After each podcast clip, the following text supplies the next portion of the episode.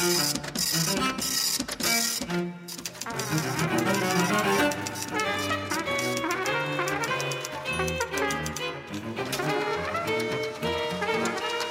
алфавитном беспорядке.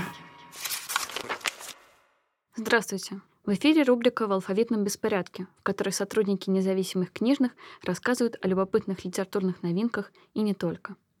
Меня зовут Варвара Изакар, и сегодня я делюсь подборкой книг по искусствоведению, которые можно найти в порядке слов. Хотелось бы начать с одного из самых обсуждаемых изданий этого года — книги Макса Фридлендера «От Ванейка до Брейгеля. Этюды по истории нидерландской живописи», вышедшие в издательстве «Роузбад» с двумя вариантами обложки. На одной из них фрагмент портрета молодой женщины Петруса Кристуса, на другой — голландские пословицы Питера Брейгеля-старшего — Макс Фридлендер — выдающийся историк искусства и знаток, без склада которого сейчас сложно представить мир нидерландского искусства. Его книга посвящена самой плодотворной и влиятельной эпохе в истории нидерландского искусства.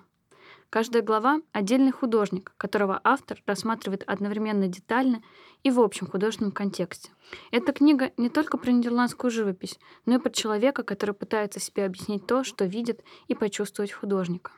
Стоит отметить, что язык Фридлендера живой, местами ироничный и невероятно находчивый, и его текст можно разбирать на цитаты. Например, про мастера из Флемеля автор пишет, что он был, если можно так выразиться, порожден историей искусства из ребра Рагира. А описывая один из период творчества Рагира ван дер Вейдена, Фридлендер иронично замечает, что фигуры у него скорее тощие и угловатые. К ним лучше не прикасаться, везде наталкиваешься на углы или страшно, что опрокинешь их. Они не твердо стоят на земле, ноги разъезжаются. Книга «Пистолет взгляд» не только искусствоведа, но в первую очередь знатока, который работал живописью разного уровня мастерства и имел дело с подделками. Своим опытом и размышлениями на профессиональную тему Макс Фридлендер поделился в книге об искусстве и знаточестве, ставшей настольной книгой для любого искусствоведа. В ней автор делится своими размышлениями о способности видеть и анализировать, о теоретических аспектах искусствоведения, об искусстве и науке, об атрибуции и подделках. Текст представляет из себя сборник эссе, посвященный той или иной проблеме. И, наверное, об этой книге ничего не скажет лучше, чем ее издательская аннотация. Исполненные великолепной ясности и глубины, подчеркнуто безвкусные и в то же время чеканные афористичные, итоговые размышления выдающегося историка живописи, эксперта, музейного деятеля Макса Фридлендера посвящены центральным проблемам знаточеского искусствознания. Недавно вышедшая книга в издательстве «Искусство 21 век» Караваджо и другие проблемы итальянской живописи эпохи барокко. Написано специалистом по искусству Италии эпохи Возрождения и барокко Викторией Марковой. Она посвящена живописи Италии XVII века, а центральными фигурами стали Микеланджело Меризи де Караваджо, Анибали Карачи и их современники. Сложно недооценить роль Караваджо не только для итальянского искусства, но и для мирового художественного наследия в целом. Множество последователей Караваджо среди западноевропейских мастеров породили такой феномен в истории искусства, как караваджизм, через который прошли в свое время такие великие художники, как Рембрандт, Рубенс, Пуссен и Веласкес. Но данная книга призвана раскрыть не только творчество выдающегося итальянского мастера, но и других живописцев Италии XVII века, чьи работы находятся во многих музеях России. Книга «Караваджо и другие» представляет собой тексты автора разных лет. Она состоит из двух разделов — в первый вошли работы общего характера, в которых художественный контекст рассматривается под разными углами. Во второй — публикации, посвященные отдельным произведениям. В их основе лежат атрибуции, сделанные в разные годы, в частности, в 1970-е и 80-е, когда изучение многих направлений только начиналось. За свою профессиональную жизнь автору удалось определить большое количество картин, долгое время бытовавших с неверными атрибуциями, либо вовсе не имевших авторства.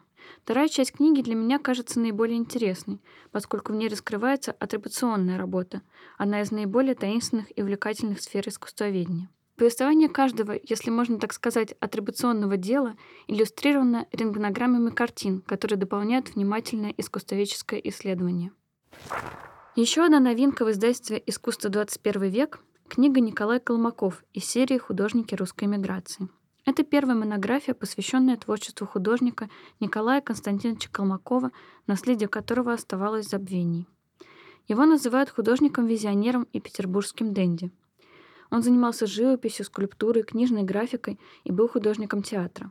Сразу после Октябрьской революции он покинул Россию и обосновался во Франции, таким образом пополнив список творческой интеллигенции в эмиграции. Как настоящий символист Николай Колмаков обращался в своем творчестве декадентным темам, запечатлевая причудливые и призрачные видения в своих полотнах. В некотором смысле его биография до сих пор окутана тайной и полна легенд. Авторы книги рассматривают наследие мастера, уделяя внимание не только его жизнетворчеству, но и с точки зрения художественной и культурной ценности. Помимо его живописных работ, в книге рассматривается книжная графика и эскизы художника для театральных представлений. Свою работу авторы заканчивают следующими словами. Все же мы надеемся, что публикация этой книги поможет вернуть одного из блудных сыновей России, сыновей трагичной судьбы под своды пантеона Серебряного века. Другая книга издательства также раскрывает тему художников эмиграции, только уже на другом континенте.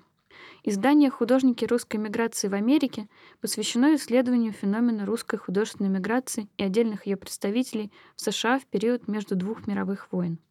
Вклад художников, покинувших Россию, в культуру нового света нельзя недооценивать.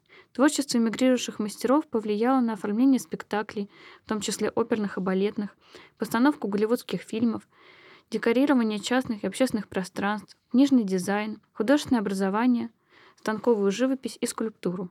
Среди таких художников можно отметить одного из героев книги Николая Ремезова, который стал именитым художником-постановщиком в Голливуде. На его счету более 40 фильмов и телесериалов, а последняя его голливудская работа — это «11 друзей Оушена» 1960 года с Фрэнком Синатрой в главной роли.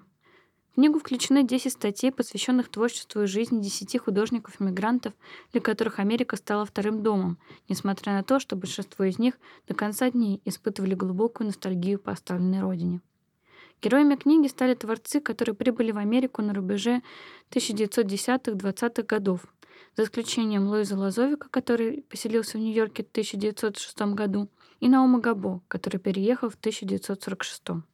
В книге предпринимается попытка определить степень воздействия американской среды на творчество отечественных художников, большинство из которых попали в США, будучи уже зрелыми мастерами. Следующая книга, которую я хотела бы упомянуть, называется «Антихристоматия» и повествует о современных художниках. В ней представлены 69 эссе о художниках, скульпторах, фотографах и архитекторах. Цель так называемой антихристоматии — показать современное искусство в едином потоке, без делений на течение и хронологические периоды.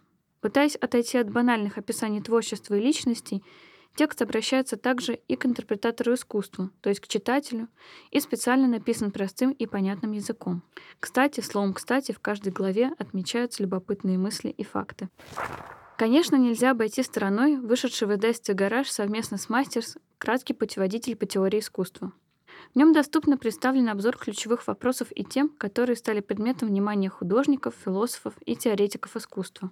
Каждая из тем, которые раскрываются в хронологическом порядке, дополняются визуальным рядом в виде небольших комиксов. Сама книга построена скорее как диалог читателя с классиками, например, с Кантом или Фрейдом. Теория искусства многим обязана другим гуманитарным дисциплинам, таким как философия, психоанализ, филология и культуроведение. Поэтому в книге дискурс искусства раскрывается по мере развития гуманитарной мысли. Такой краткий путеводитель будет полезен в качестве введения в проблематику искусствознания, поскольку представляет собой хороший общий обзор на историю теории искусства. Но, наверное, самое ценное в этой книге — это список источников и рекомендованная литература. Например, в качестве лучшего исторического обзора искусства в ней указана книга знаменитого искусствоведа Эрнста Гомбриха «История искусства», которая, мы рады сообщить, вновь появилась на наших полках. На этой приятной новости завершается мое повествование о книгах об искусстве. Переходите на другой берег Фонтанки, приходите в порядок слов. Сезон белых ночей надо использовать, чтобы читать книги круглыми сутками и проводить поздние вечера, бродя по книжным магазинам. Спасибо, до новых радиовстреч.